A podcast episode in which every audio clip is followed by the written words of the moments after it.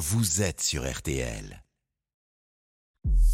Julien Cellier, l'invité d'RTL Soir. Bonne fin de journée. RTL Soir toujours euh, avec vous alors que vient de s'ouvrir la, la COP27 en Égypte avec cette question est-ce qu'elle peut vraiment changer la face de la planète? Ici, chez nous, le réchauffement climatique nous inquiète, vous inquiète sans doute, mais dans certains pays, il bouleverse d'ores et déjà les existences. Tendez l'oreille, on vous emmène maintenant au Bangladesh, en Asie.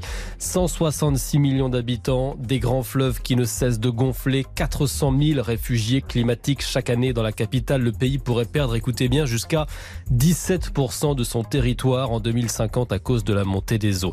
Notre invité ce soir est Runa Khan. Bonsoir. Good evening. I'm very pleased to be there with you. Vous Bonsoir. Bonsoir, vous dirigez une puissante ONG, Friendship, qui gère notamment des bateaux hôpitaux, on va en discuter. Pour qu'ici en France, Runakan, on se rende bien compte, expliquez-nous, votre pays, il est vraiment en première ligne. Vous avez connu notamment ces derniers mois des inondations euh, euh, historiques avec euh, 7 millions de personnes, jusqu'à 7 millions de personnes coupées du monde à un moment donné. Ces catastrophes, elles sont de plus en plus violentes, fréquentes. Euh, nous avons 170 millions euh, d'habitants. Nous avons de grandes, euh, grands fleuves qui sont plus grands que la ville de Paris. Et les débits sont extrêmement élevés et dévastent tout lors des ino- in- inondations.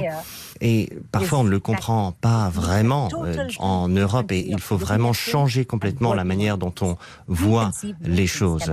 Alors expliquez-nous, ces réfugiés climatiques que vous aidez euh, notamment, euh, lorsque leurs habitations sont détruites par ces fleuves géants dont vous nous parlez, ils vont où? Ils partent dans les villes? Ils, ils- ils quittent le pays? Quand il y a destruction de territoire, de terre, ils quittent le- leur localité pour se réfugier ailleurs.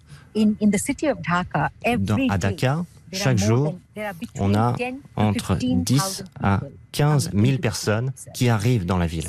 Et ensuite, on a l'autre étape lorsque les chiffres dépassent très largement euh, les capacités d'accueil euh, d'un pays.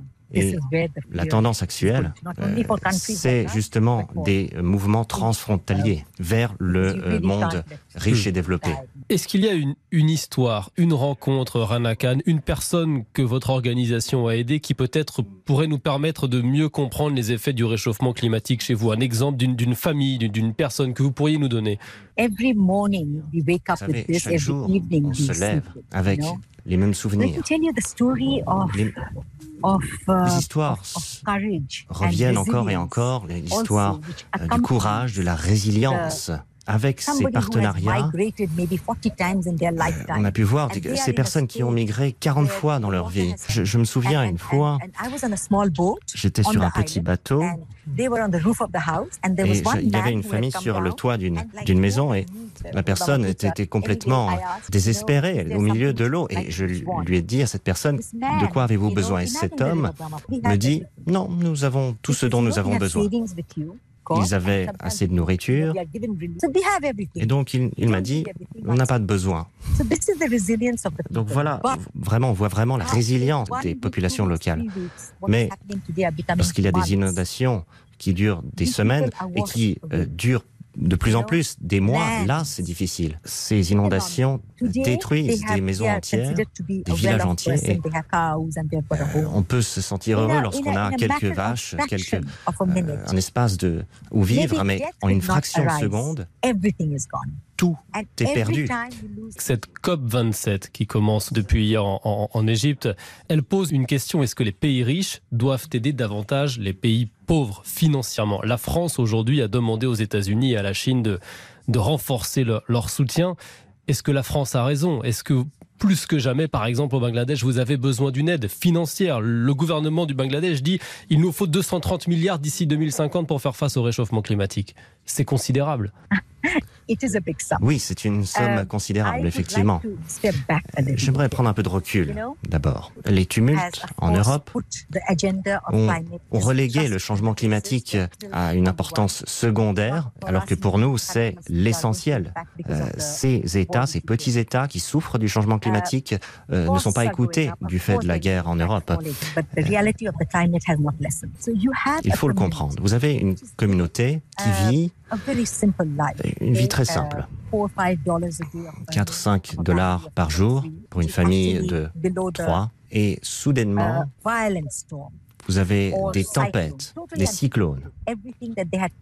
Et tout ce qu'ils ont planté est détruit. Les routes sont complètement impraticables. Ils perdent tout accès aux équipements de santé et les autorités publiques n'ont pas d'argent pour reconstruire. Les écoles sont soit détruites ou soit complètement inutilisables. Euh, les enseignants ont dû fuir la région. Il y a toute une région dont les enfants ne peuvent pas euh, aller à l'école. Rendez-vous bien compte des conséquences euh, du changement climatique. On doit parler des conséquences de ce changement climatique sur le plan matériel, les ressources financières nécessaires, mais aussi les conséquences sur le plan humain. Et je pense qu'on n'en parle pas encore assez à la COP. Vous n'êtes jamais fataliste, euh, vous le dites, c'est très difficile pour les pays du Sud d'être euh, entendus aujourd'hui, alors même que vous nous avez expliqué à quel point le quotidien des gens dans votre pays était bouleversé par le réchauffement climatique et que l'avenir est, sombre. le Bangladesh risque de perdre un cinquième de son territoire d'ici 25 ans. Donc c'est une catastrophe humanitaire qui se, qui se prépare. Vous avez parfois l'impression que, que l'Europe, les États-Unis ferment les yeux mais je pense également, bien sûr, vous savez qu'il y a euh, un écart entre les responsables du changement climatique et euh, ceux qui souffrent du changement climatique. Parfois, lorsqu'on réfléchit à la, à la COP, on se dit, que faut-il faire? Très bien, le COP 27 est une grand-messe des, euh, des interactions, ça permet de rapprocher beaucoup de monde à la table. La COP est nécessaire, mais si nous, ne transformons pas les modalités de la COP, qu'il faut davantage de responsabilité, parce qu'il faut se projeter dans l'avenir. Les solutions existent déjà. Nous avons travaillé pendant 20 ans à trouver des solutions. Par exemple, le fonds climatique, 80% euh, du fonds euh, euh, climatique va à l'atténuation et moins de 20% est affecté à des solutions véritables. Et ce n'est pas possible.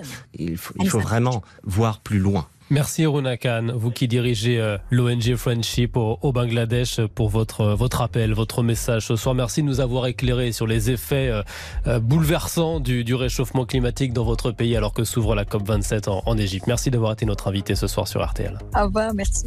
Ce témoignage est à retrouver sur rtl.fr. Et très courte pause et ensuite on continue de vous informer dans RTL Soir les dessous de l'actu, les dessous de nos écoles mal isolées. 8-9 degrés seulement dans une salle de classe d'une école primaire francilienne ce matin. RTL est arrivé avec son thermomètre et puis laissez-vous tenter dernière avec le prix Femina pour Claudie Hunzinger. Un chien à ma table ou quand l'arrivée d'un animal de compagnie bouleverse la vie d'un couple. À tout de suite sur RTL. Jusqu'à 19h15. RTL Soir avec Julien Cellier.